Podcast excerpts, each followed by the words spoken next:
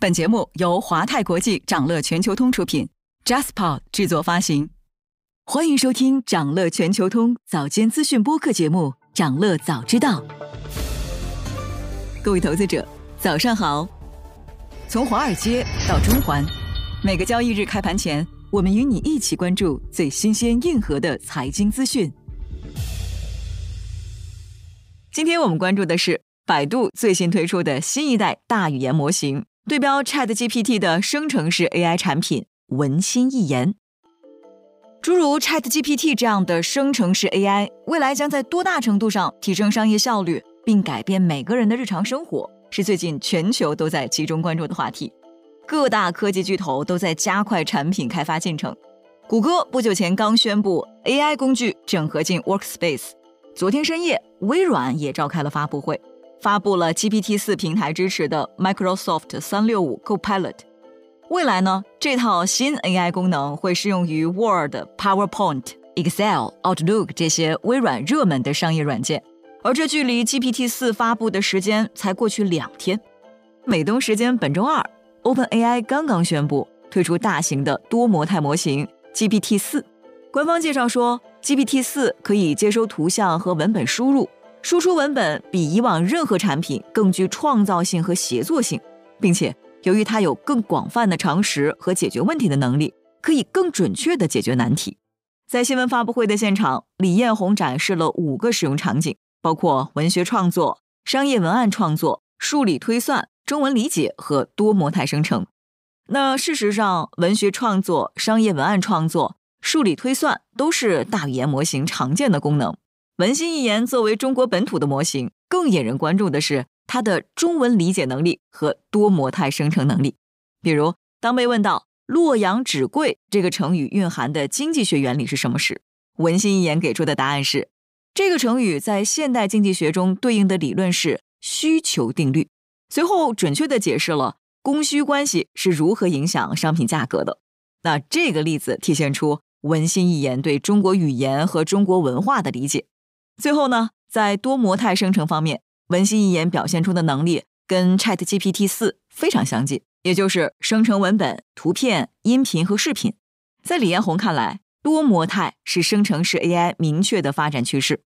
不过呢，目前文心一言的视频生成能力成本比较高，所以还没有对所有用户开放。百度计划以后再逐步介入。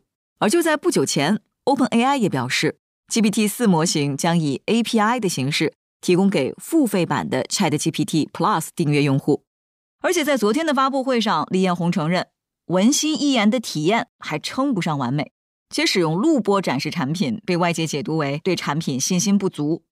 周四，百度股价盘中重挫近百分之十，收跌百分之六。不过今天，多少是由于花旗、美银等华尔街分析师的正面评价。今日百度港股飙升百分之十五，创下一个多月来的最大单日涨幅，并推动人工智能板块相关标的全线上涨。那在拥有了强大技术和算力支撑后，文心一言这些生成式 AI 模型，它们所引发的产业智能化变革，到底能够带来多少价值呢？在李彦宏看来，将来会有三大产业机会。第一类是新型云计算公司，主流商业模式从 IaaS。转变为 Mass，那这里的 M 就是模型的意思。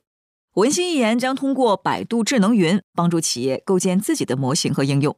花旗认为，在这个类别中，百度将提供专注于制造、公用事业、公共服务、金融服务等领域的垂直解决方案，而这些方案使用到的能力将是通用的、可复制的。比如，百度 ACE 智能交通已经被四十一个城市采用了。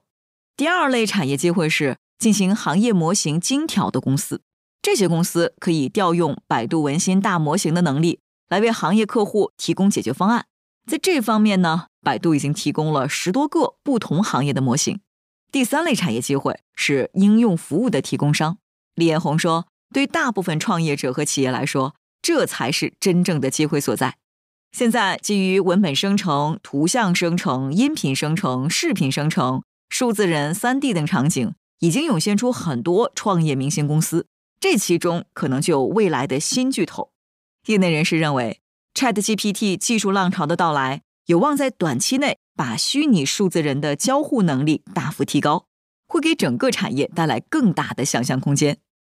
量子位虚拟数字人深度产业报告显示，预计到二零三零年，中国虚拟数字人的整体市场规模将达到两千七百零三亿元。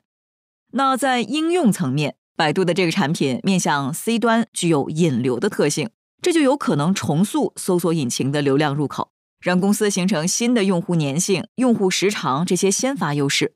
同时呢，在 To B 端，文心一言可以丰富云产品的产品矩阵，提升品牌溢价，从而进一步提升定价能力，并且呢，百度文心一言的推出意味着云市场游戏规则的根本性改变。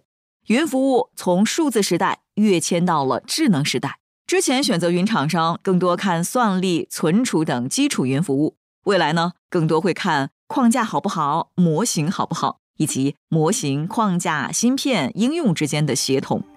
想了解更多新鲜资讯，与牛人探讨投资干货，现在就点击节目 show notes 中的链接，进入掌乐全球通 app。